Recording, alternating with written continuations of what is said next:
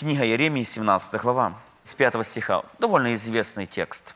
«Так говорит Господь, проклят человек, который надеется на человека, и плоть делают своей опорою, и которого сердце удаляется от Господа». Слово «проклят» находится под судом, разрушением, уничтожением. Страшное слово вообще, слово «проклятие». Заметьте, здесь не написано «я, Бог, проклинаю». Мы об этом будем сегодня как раз говорить. А написано «проклят». То есть Бог не проклинает, а константирует факт.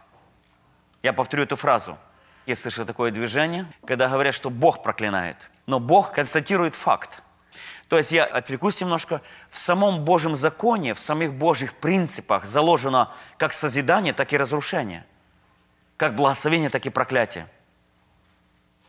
Когда мы идем в Божьих принципах и в Божьих законах, тогда сила закона работает на нас.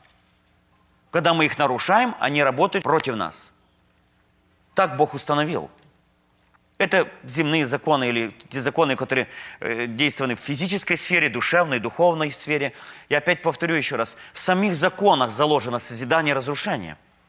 То, что мы называем благословение и проклятие. Содействие и противодействие. Потому Бог сказал, проклят человек, и три таких преступления, которые может делать человек. Первый, который надеется или полагает основание своей жизни на человека. Или второе, на себя. И третий, который сердце удаляется, удаляется от Господа. Очень трудно наблюдать за собой, когда сердце удаляется от Господа. Заметьте, сердце, а не пути. Это еще не внешние преступления. Это даже не грехи, возможно, за которые стоит наказывать. Возможно, даже это не преступление, которое нужно каяться. Это, скорее всего, наша цель, внутренний настрой. И по всей вероятности эти две истины как раз говорят о удалении от Господа. Когда мы полагаемся, допустим, уже не на Него, а на богатство. Не на Него, а на свою крепость. Не на Него, а на свой опыт, например. Скажите, это удаление сердца от Господа, когда полагаться на свой опыт. Опыт – хорошая вещь. Но кто знает, что он может стать для нас роковым – кто знает, что не все в жизни соразмерено принципами и законами.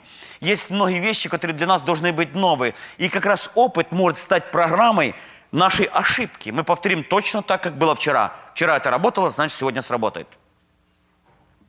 Способность меняться мышления, убеждения – это одно из пяти определений возраста человека. Потому в 20 лет можно быть 60-летним в этой области, а можно быть в 60 лет 20-летним. И худшее из этого есть религиозный, религиозный, я не говорю о вере, о живом общении с Богом, а религия, которая делает наш ум неповоротливым переменам. Как раз он говорит о трех вещах кто ставит свою опору жизни на другого человека, или на что-то, или на кого-то. Второе, на себя. Или сердце удаляется от Господа. Я приведу быстро один пример. Сегодня очень откровенный разговор, потому я здесь служители собрались.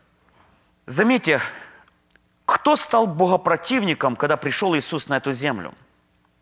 Те, которые имели большое знание закона или малое знание закона, или почти не знали закон. Как раз те, которые знали закон. А ведь закон дан был для того, чтобы приготовить людей к встрече со Христом. Он был, Павел говорит, где-то водителем ко Христу. Но как раз люди, глубокие знатоки закона, стали самыми большими врагами и неспособные принять Иисуса. Почему? Если вы будете не против, я очень хочу со служителями пройти тему – обольщенные Божьей заповедью. Я сказал Божьей заповедью. Одно из самых массовых обольщений, это мое убеждение, это обольщение Божьей заповедью. Это Павел говорит римлянам. И грех взял повод от заповеди, обольстил меня заповедью. И умертвил заповедью. Давайте возьмем другой момент. Как вы считаете, это было только тогда, когда пришел Христос, или это во всю историю, сколько существует христианство, например. Давайте будем откровенны. Вы верите, что в принципе иммиграция – это Божье дело в Америку? Ну, в принципе. Я не говорю сейчас о детальных вещах. Кто-то поехал не по воле Божьей, это в другой. Я говорю в принципе. Давайте обратимся к нашему недавнему опыту. Скажите, кто из категории христиан был самым жестоким противником этого Божьего действия? Рядовые люди или служители?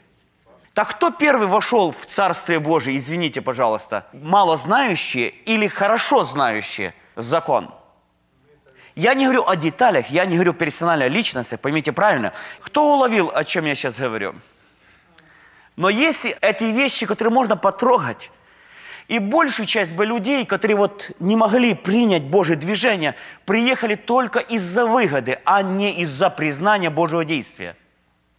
А что, если придет другое Божье действие, не такое выгодное и не такое ясное, материально воплощенное? Мой вопрос, кто реально станет богопротивником? А сколько мы пропустили, как вы считаете, таких действий и, возможно, стали по неволе ревностью? А в общем, вся история церкви как раз и говорит об этом. Вся история церкви. Итак, мы говорим сейчас проклят человек, который надеется на человека.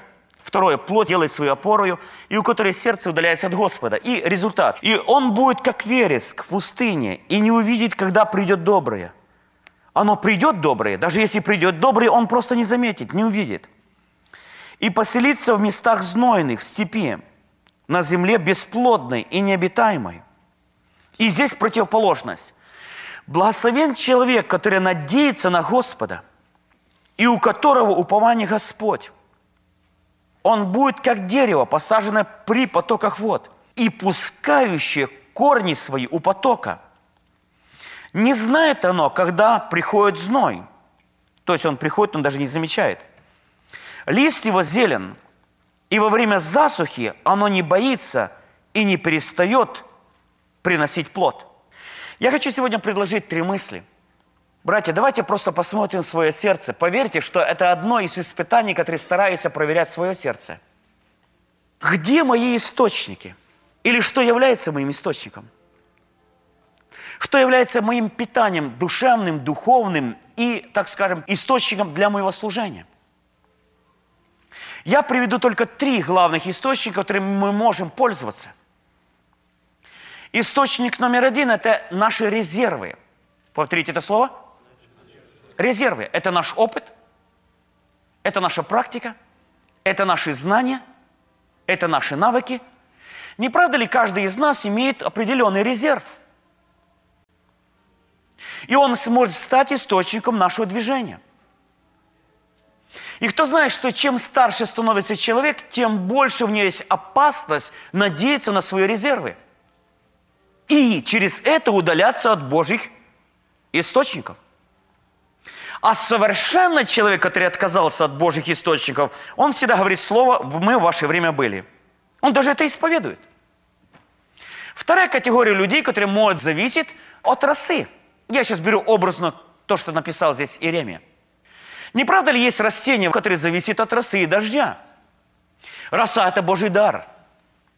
И это Божье благословение. И мы часто даже молимся на наших собраниях и говорим, Боже, пошли Твой дождь благословения. В Орегоне, например, почти вся природа зависит от росы и дождя. Там, когда небольшой ветер, деревья падают, они почти не укоренены. Почему? Потому что большую часть питания они получают извне – не через корень, от росы и дождя. Не правда ли мы очень-очень радуемся, когда Дух Божий посетит наши собрания? Мы радуемся, когда приедут хорошие проповедники, когда приходят одаренные люди. Мы очень радуемся, когда приходит к нам рано утром Божий дождь и Божья роса.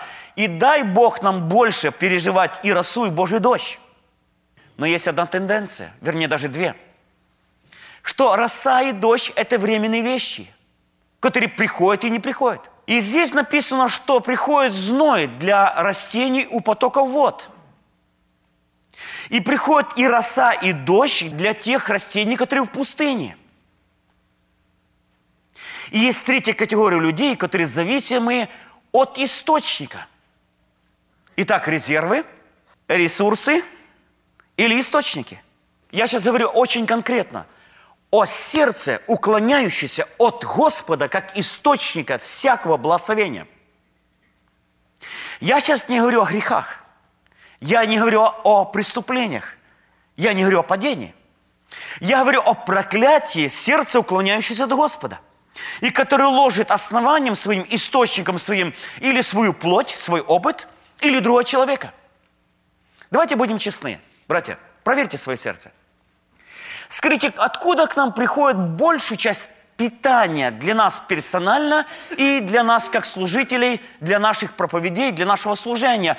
От других людей – книг, кассет, дисков, семинаров э, и литературы, или персонально получено от Господа через личный контакт с Ним.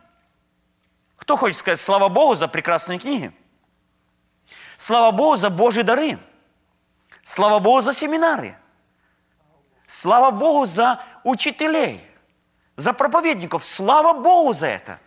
Слава Богу, что время от времени Бог посещает церковь свою росой и дождем. Слава Богу, что милосердие обновляется каждое утро. Это Божья милость. И нельзя ее умолять.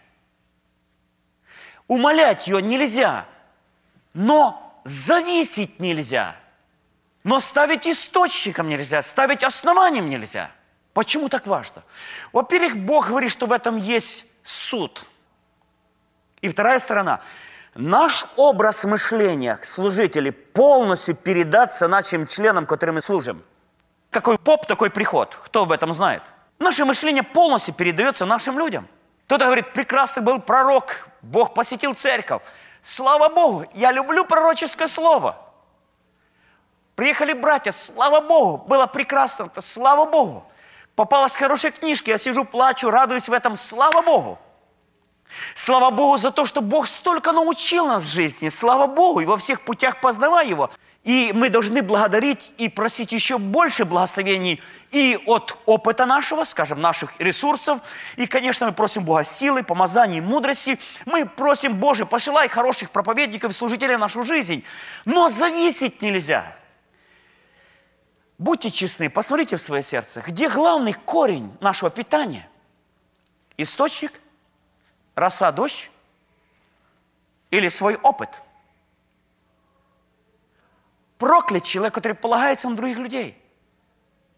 Проклят человек, который ставит плоть свою опорою. И сердце удаляется от Бога, источника силы. Ресурсы или резервы? Дождь или глубинный источник, в который укоренился и пустил корни? Вот это зависит полностью жизнь, процветание и долговечность как христианина – так и особенно работника. А рано или поздно во всю нашу жизнь все равно придет зной. Помните, здесь написано «придет зной». Но это дерево даже не заметит.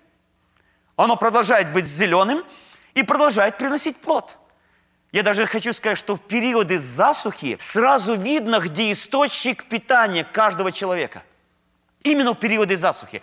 Пока дождь, пока хорошая погода, пока постоянная роса, постоянно зеленеющие все деревья. Но попробуй те деревья, вот ту всю-всю прекрасную природу Орегона перенести в засушливую, допустим, какую-то часть Калифорнии. Оно высохнет через три недели.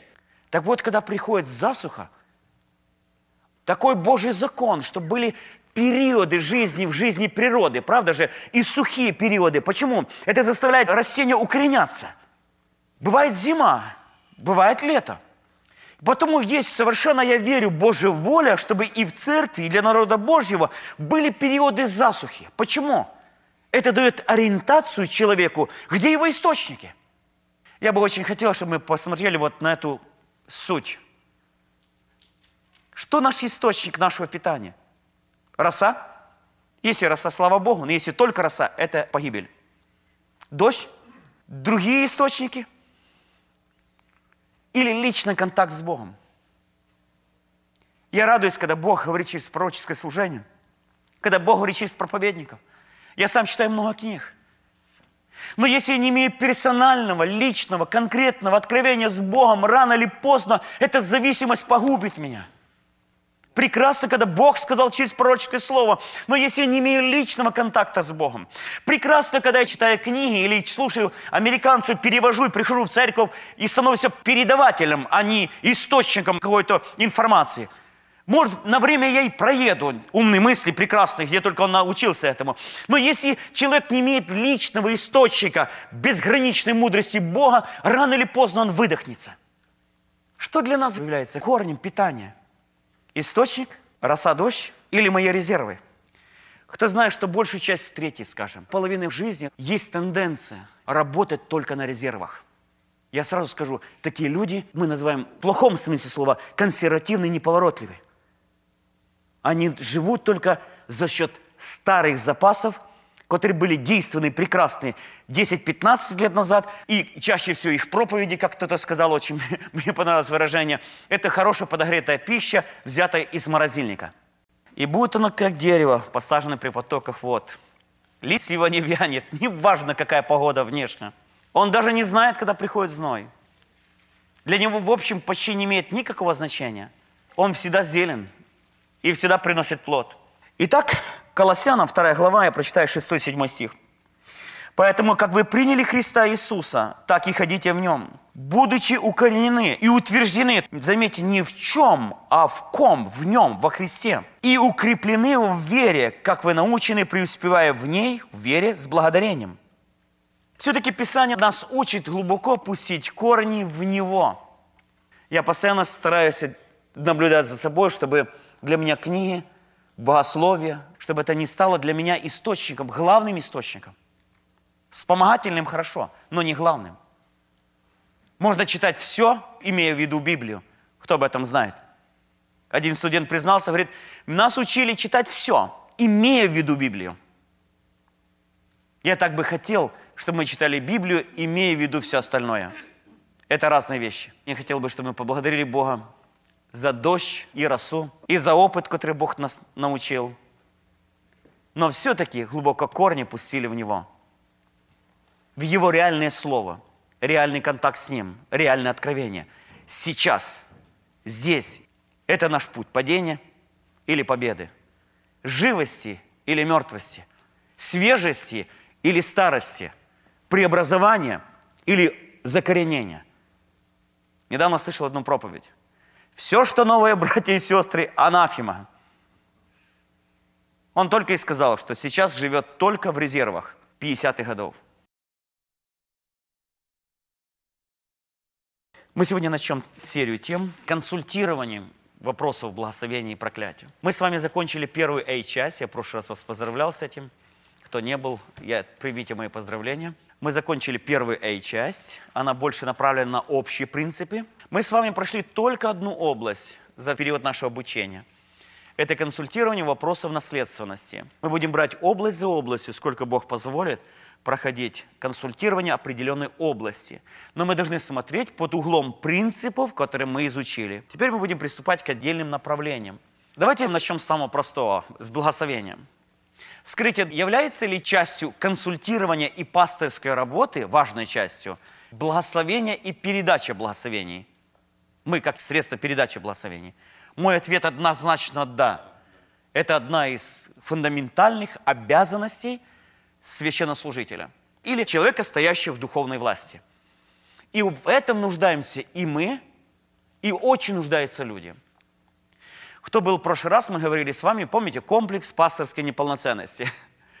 Когда мы не можем ясно осознать свою позицию в духовной сфере, в духовной власти – мы часто можем стать препятствием Божьего благословения, которое Он хочет для людей.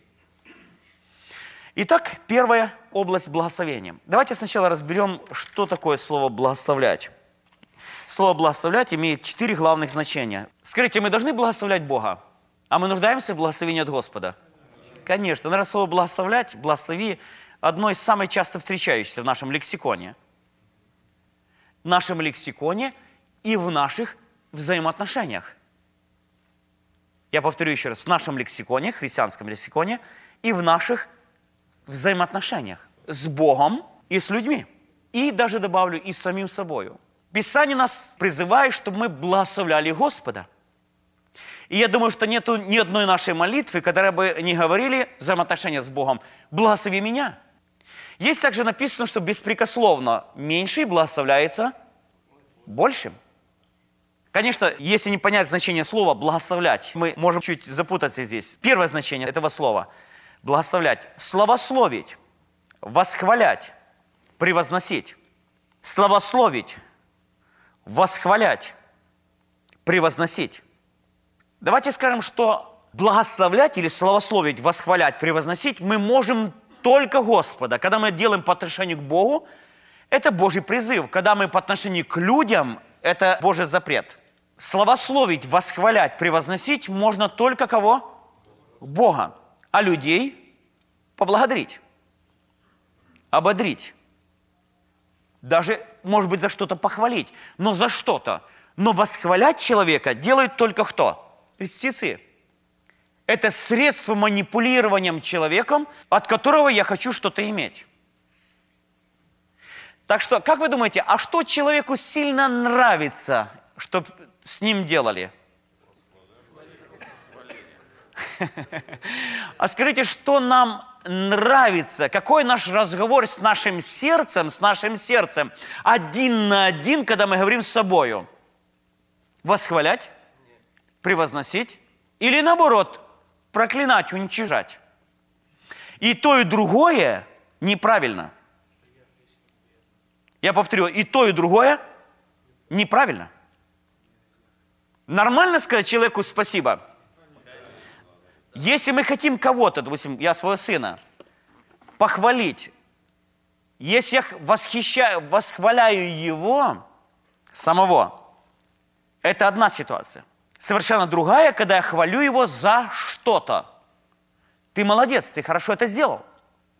Ты умный парень, ты умно поступил. В данном случае я оцениваю его дело, поступок или решение – Потому если чаще всего вокруг власть имеющих всегда есть славословящие их. И ничто так человека не ведет к падению, как толпа славословящих вокруг человека, лидера. И никто так сильно не управляет власть имеющим, как славословящих его. И никого мы так не притягиваем себе, как людей, славословящих нас. Хотя понимаем, что это убийственно. И запомните – Нету более сильных эгоистов вокруг нас, как словосовящих нас. Практически нету более сильных эгоистов вокруг нас, которые хотят от нас что-то брать, а не дать, как именно словословящих нас. Потому можно сказать, что это просто убийственно для человека. Соломон, я некоторые вещи ее вообще не понимаю, но я считаю, что он мудрее меня, потому я верю ему на слово. Он говорит, кто хвалит, возносит человека с самого утра публично, там, у ворот, того почтут злословящим. Давайте я приведу пример очень быстро, как я понял Соломона в данном случае. Хотите человека подставить, возносите его до небес. И тем самым, тем самым, ну, простите за это слово, подставим его. Вот представьте себе, приедет человек, и я расписывал ее в течение полчаса, какой он просто восхитительный и так дальше. И приходит средненький проповедник. Нас потрясет то, что нас удивит – мы вознесли его до небес, а он оказался земным человеком. А если вторая ситуация, скажут, а он ничего не значащий, там, или что-то даже плохо скажет о человеке, а вы встречаетесь с ним, это прекрасный человек. И вот это впечатлит вас, и поверьте, вот то, что впечатлило, станет для вас постоянно руководящим в отношении с ним. Так что злословящие, в общем, они тоже работают на нас. Итак, мы говорим сейчас первое значение слова какое? Словословить, восхвалять, превозносить. Второе. Значение слова «благословлять» – это дать сердечное согласие. Дать сердечное согласие. Правда, мы можем сказать, хорошо, родители там благословили меня. То есть они дали сердечное согласие. Это не просто вынужденное согласие. Ну куда деться? Он заставил меня. А сердечное согласие. Скажите тогда, почему так важно в данном случае это благословение согласия? Кажется, можно и без папы было сделать. Тогда мы идем, выполняя эту работу – с властью и благословением пославшего нас, давшего сердечное согласие. Номер три. Слово «благословить» – это призвать Божье благословение. Можете подчеркнуть слово «призвать». Есть такое выражение, допустим, мы говорим «да благословит тебя Бог». Что мы делали? Передали благословение или призвали благословение? Мы призвали Божье благословение в том благословении, которое здесь священникам рекомендуется, помните, да благословит тебе Господь, и, ну вы помните этот текст, мы призываем Божье благословение. И последнее значение слова «благословлять» – это передать некоторые блага, как духовные, так и материальные. Скажите, это правильное выражение? Мы благословили брата 500 долларов. Это правильное выражение? Это правильно. Отец благословил наследством. Это правильное благословение? Да, он то, что имел, то, что имел, он дал или передал. Хорошо, а мы можем благословлять или передать духовное наследство людям? А мы можем передать, поделиться, дать духовное наследством людям? Ну, финансово ясно, 500 долларов понятно. А вот духовное? Ответ – да. Здесь зависит, насколько благословен человек. Итак, давайте четыре значения слова «благословлять». Почему? Потому что я обратил на это внимание, что очень важно, когда мы это делаем, а мы обязаны это делать, и мы хотим, конечно, это делать, мы должны очень ясно, как для себя, так и для других, понять эту форму отношений. Давайте назовем четыре значения слова «благословлять». Еще раз. Словословить – это то, что от нас к Господу. Не надо к людям, тем более к себе, правда же? Туда, к Господу. Второе, что мы говорили – дать сердечное согласие. Да? Это не какое-то даже религиозное, может быть, действие, а сердечное согласие. На какую-то работу отец может дать, служитель может дать. Как вы думаете, важно, чтобы мы это делали, когда люди в нас просят это или востребуют, чтобы не делали небрежно это? Давайте запомним, что для многих людей слова священника являются основанием их веры, чтобы смело делать то, что они в согласии со священником делают. Мы должны понять, что среди наших народов вокруг нас есть вот эти Анны, которые плачут, рыдают, и вдруг священник ему говорит, иди, Бог выполнит это. Они опираются на это слово и идут смело. Для них это слово, имеющее огромную власть. Мы должны быть осторожны, но почаще пользоваться этой властью. Я вот недавно встретился с человеком, подошел ко мне, говорит, я сейчас участвую в служении. И говорит, вы даже не представляете, с чего это все началось.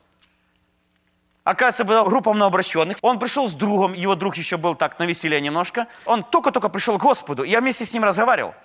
Говорит, тогда мы с другом пришли своим, и вы говорили с нами, а, а мы сидели и думали, да кто мы такие, зачем вообще с нами возиться сколько? Дух Божий что-то сказал в моем сердце. И этой группе сказал, многие из вас будут проповедниками Евангелия и понесут благую весть. И он говорит, это слово вошло в меня, и оно управляет мною. И говорит, для меня это стало просто словом, которое я просто верил, что так обязательно будет. Мы не должны бросаться словами, иди, Бог выполнит, Бог сделает, Бог устроит, покупай сотню домов, процветать будешь. Мы должны быть осторожны в этом. Но в то же время понимать, что в словах священника Бог считается с его властью.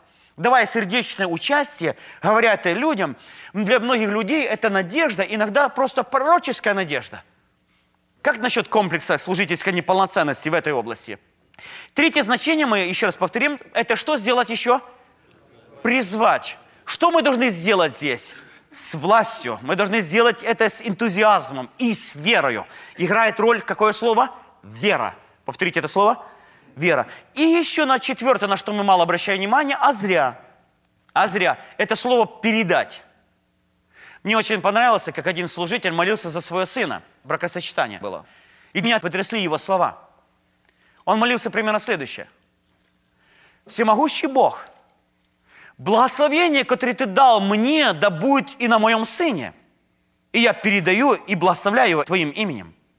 Не правда ли сильные слова веры? Как вы считаете, должны ли мы, как служители, время от времени, конечно, по Божьему водительству, пользоваться вот таким видом благословения? передавать то, что мы имеем.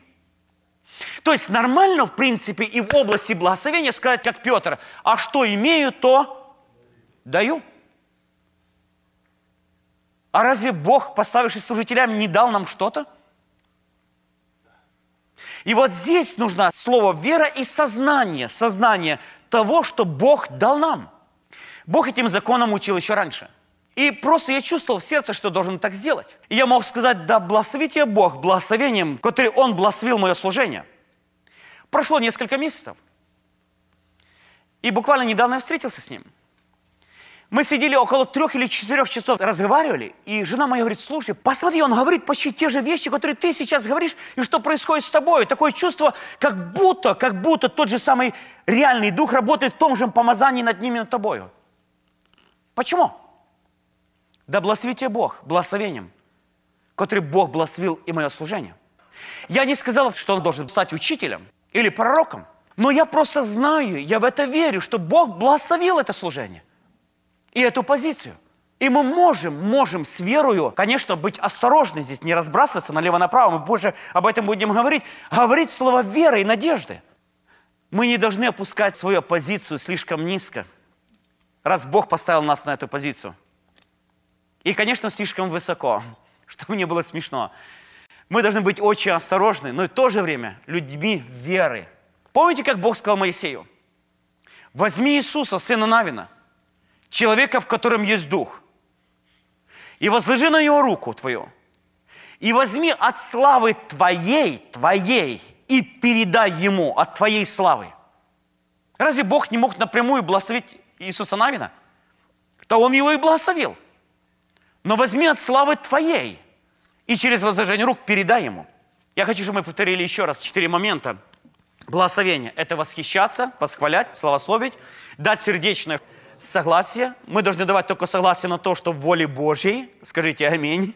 Мы позже будем говорить об том, что иногда люди, помазанные Богом, благословляли не по воле Божьей людей, и на них было благословение, даже когда они становились противниками этих же людей, благословенных людей.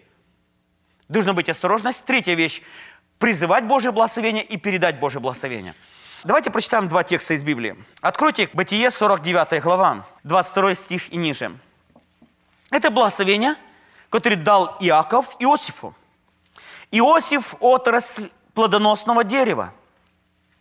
Отрасль плодоносного дерева над источником. Ветви его простираются над стеною. Знаете, что благословение Иакова – это было благословение пророческое, которое касалось потомков не само только Иосифа, а и его колена, или потомка его. Огорчали его и стреляли, и враждовали на него стрельцы, но тверд остался лук его, и крепки мышцы рук его, от рук мощного Бога Израилева. Оттуда пастыри твердыни Израилева. От Бога Отца твоего, который да поможет тебе, и от Всевышнего, который да благословит тебя благословением небесным и свыше – благословениями бездны, лежащей долу, благословение состою утробы, благословениями Отца Твоего, который превышает благословение гор древних и приятности холмов вечных, да будут они на голове Иосифа и на темени избранными между братьями своими. Скажите, какие формы здесь употребил Иаков? Формы в методе благословения он использовал вот здесь, в этом благословении. Первый, он подтвердил то, что уже есть в Иосифе. Правда же? Он утвердил этим благословением. Второе, что он сделал еще? Он призвал Божье благословение от Бога Отца твоего. Он благословляет его и материально, и духовно. И 26 стих, какой форму благословения он использовал здесь? Передает благословение – благословениями Отца Твоего, который превышает благословение гор древних и приятности холмов вечных, да будут они на голове Иосифа и на темени избранного между братьями своими». Объемном переводе это звучит так. «И благословляю тебя благословениями, который благословил меня Бог Отца Твоего». Итак, первый источник благословения Бог. Давайте подведем итог. Бог благословляет напрямую человека, правда же? И основание благословения является исполнение божественных заповедей. Движущая сила благословения – это Божья любовь и расположение. Итак, первое, источник благословения – Бог. Бог может напрямую благословлять человека, но и в то же время, в то же время Он благословляет Иосифа через Иакова, отца. А Иаков был благословен в том числе и Богом, и через Исаака. А Исаак был благословен и Богом, и через Авраама.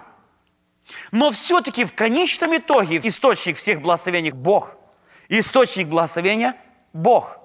Но формой пути передачи благословения могут быть разные. Давайте рассмотрим несколько таких вот вопросов. Каким методом передается благословение? Номер один – мы передаем благословение через молитву. Номер два – через слова благословения людей власти – то, что Писание говорит больших, это родителей, отцов в частности, родителей, служителей. И можете записать этот текст, Евреям 7.7. Без всякого прикословия меньший благословляются большим. Числом 6, 23, 27. Этим большим может быть церковь. Церковь благословляет служителей. Этими большими, большими могут быть цари или начальники – есть такое выражение «и благословил царь там народ. Да? Итак, первое, слова благословения может прийти, когда мы молимся, благословляем. Второе, через слова благословения. Третье, через возложение, например, рук. А скажите, а может человек сам себя благословить, а проклясть? Да? То, что мы называем слово исповедание.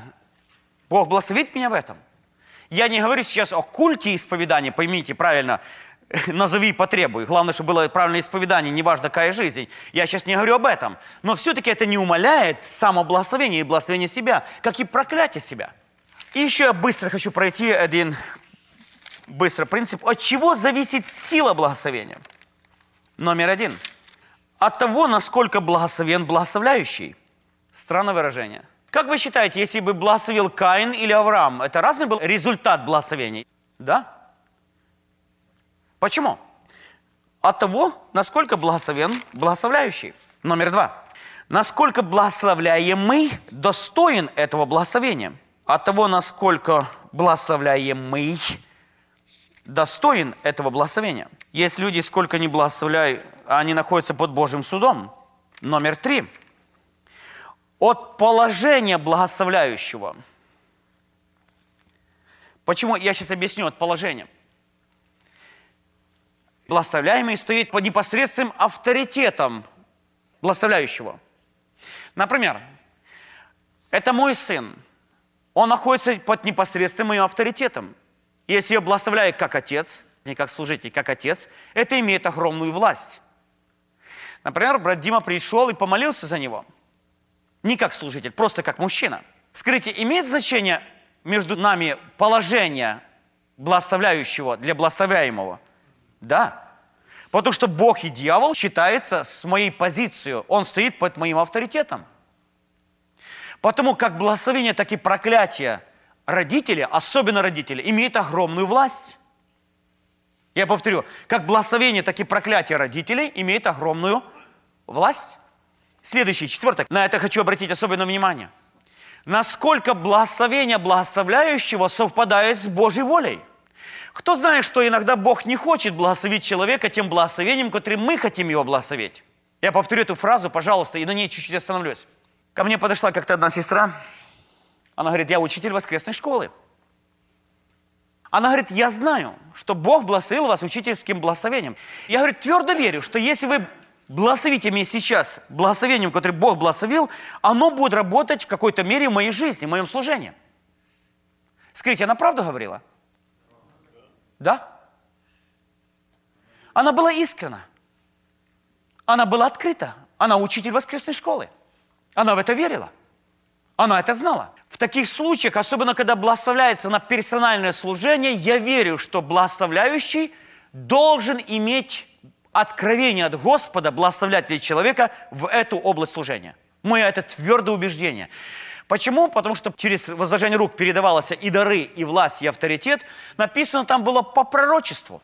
Я в сердце своем помолился Господу. И Бог сказал, что это практически последние уроки в воскресной школе. А я ее призвал совершенно к другому служению. Это было прямое Божье откровение. Я говорю, я не могу тебя благословить, потому что она очень-очень... Я видел, что она открыта была для этого. Я сказал, Бог тебя призвал к другому служению. Я не знаю, какому, но другому. И практически ты последние уроки, которые делаешь в воскресной школе.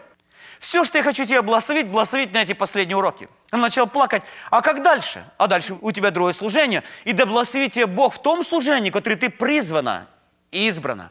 Прошло время. И вы знаете, это было пророческое слово. Это был последний или предпоследний урок вообще в воскресной школе. Она сейчас совершенно в другом служении, и Бог обильно ее благословляет.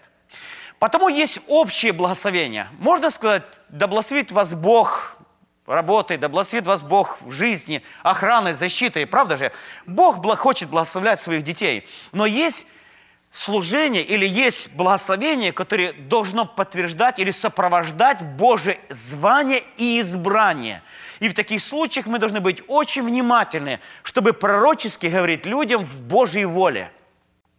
Потому что, я повторю еще раз, иногда Божьи мужи благословляли людей не в воле Божьей, благословенные Божьи мужи, и прошли года.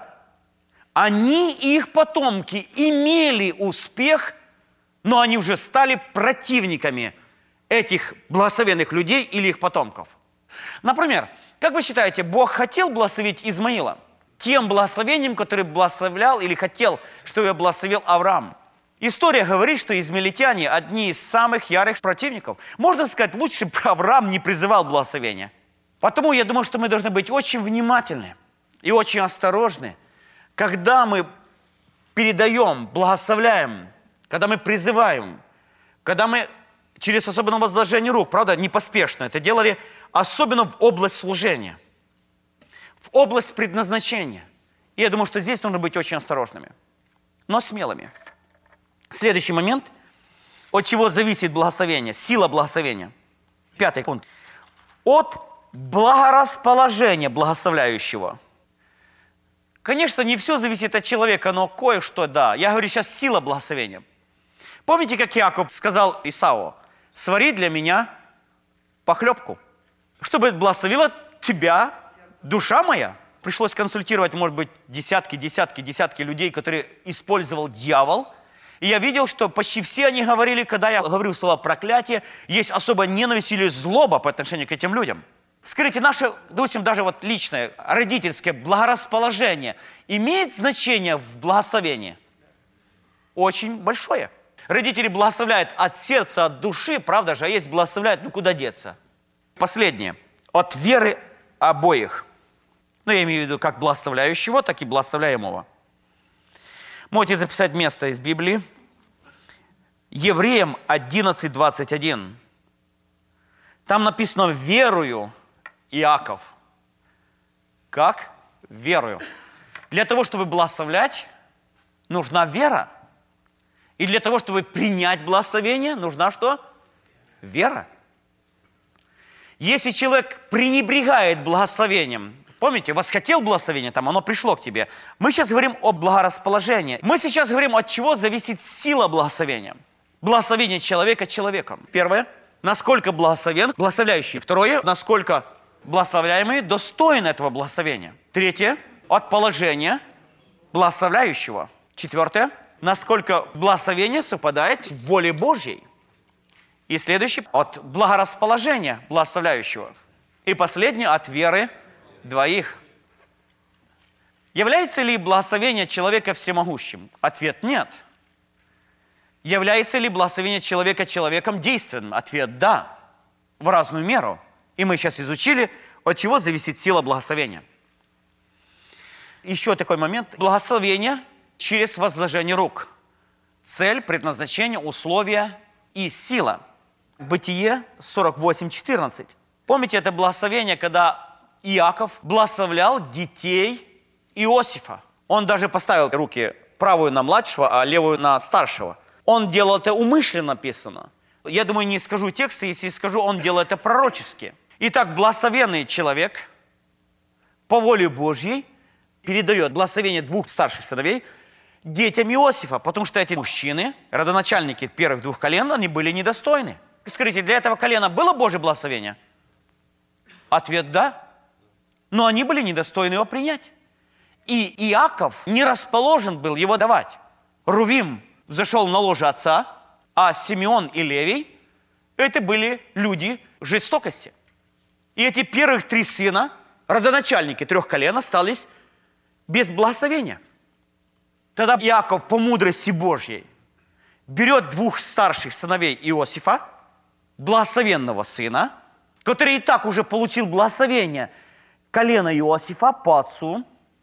И он говорит, твои дети – это мои дети, а остальные дети уже твои дети.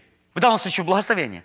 И он благословляет младшего и старшего вместо двух первых сыновей – эти были недостойны. Тогда Бог и Иаков, давайте так скажем, передали благословение через достойных людей, все-таки для этих колен. Какое колено осталось без благословения вообще? Левина. Запомните, колено Левия осталось без наследства. И вот тогда, вот тогда Бог, опять же, в своей премудрости, Он сказал, оно будет моим наследством и моим уделом. И я ему дам, этому колену, духовные свои благословения. А так как оно не имеет материальных, давайте я проще скажу таким языком, благословений, тогда 11 колен поделится с ним материальным благословением, а оно, Левина, будет делиться духовным благословением, которое те не имеют. Ни земли не дал, ни благословения не дал, хотя, конечно, у левитов были земли, но я говорю в принципе. И тогда что случается? Все 11 колен платят ему десятину. За что? За то, что оно и только оно по закону может быть проводником тех благословений, которые не имеют 11. Благословений священства. Как вы думаете, в какой-то мере, я сказал, как аналогия, в какой-то мере, обладает ли священство в церкви тем благословением, которое не обладает рядовые члены церкви? Могут ли или должны они благословлять других тем благословением, которое Бог благословил их? Кстати, должны ли священники учить 11 колен, я говорю образно, 11 колен – вкладывать в 12, чтобы 12 благословило 11? Мой ответ, почему 11 часто не получает благословение 12? Потому что 11 не научены благословлять 12. И в основном вина за это неблагословение лежит на 12. Так что мы не жалеем часто людей, а обделяем их из-за нашей скромности. Скромность – хорошая вещь, если она только не маловерие и не малодушие. Если 12 не будет благословлять 11 колен учением, познанием, священством, ходатайством перед Богом, 11 будет терять, но через это голодать будет какое? 12. Вы никогда не задумывались, почему Иисус категорически запретил брать с собой кошелек в миссионерское путешествие? Потому. Потому. Потому, если они перестанут работать, их кормить перестанут – чтобы заставить их работать, нужно заставить их без кошелька. Итак, мы говорим сейчас о вещах очень важных. И мы, как священнослужители, обязаны понимать, что Бог, помазывая священством, дал что-то особое, не правда ли? Не потому, что мы какие-то особые сами по себе люди. Я говорю сейчас наше положение особое. Левий был муж жестокости. И левиты были не лучше 11 колен. Но в Божьем предназначении они были особыми. Не от подвязающего, не от желающего, а только от Бога, только от Него. Потому все вот мужчины, сидящие здесь, мы не лучше других, скажите аминь. Не святее, там, не добрее. Но Бог просто в своем предназначении так поставил. И мы должны смиренно принять Его решение, согласиться с Ним и жить согласно Ему. Настанет день. И в основном благословение 12 будет иметь вечную ценность на небесах. Кто напоит чаши холодной воды пророка во имя пророка, не потеряет награду пророка. Вы представляете, скромностью своей мы обделяем людей. Следующий пример, числа 27 глава, 18 и 20 стих. Числа 27, 18, 20. И здесь же, как продолжение мысли, Второзаконие 34.9. Второзаконие 34.9. Я процитирую. «Возьми Иисуса, сына Навина, в котором есть дух. Пожалуйста, запомни, в котором есть дух. Можно сказать, который уже благословен мною. Да.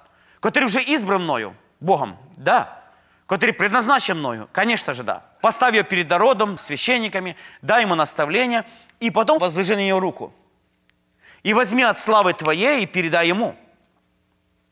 И во второзаконии написано так, и с этого времени начали слушаться его, Иисуса Навина, сына Израилевы.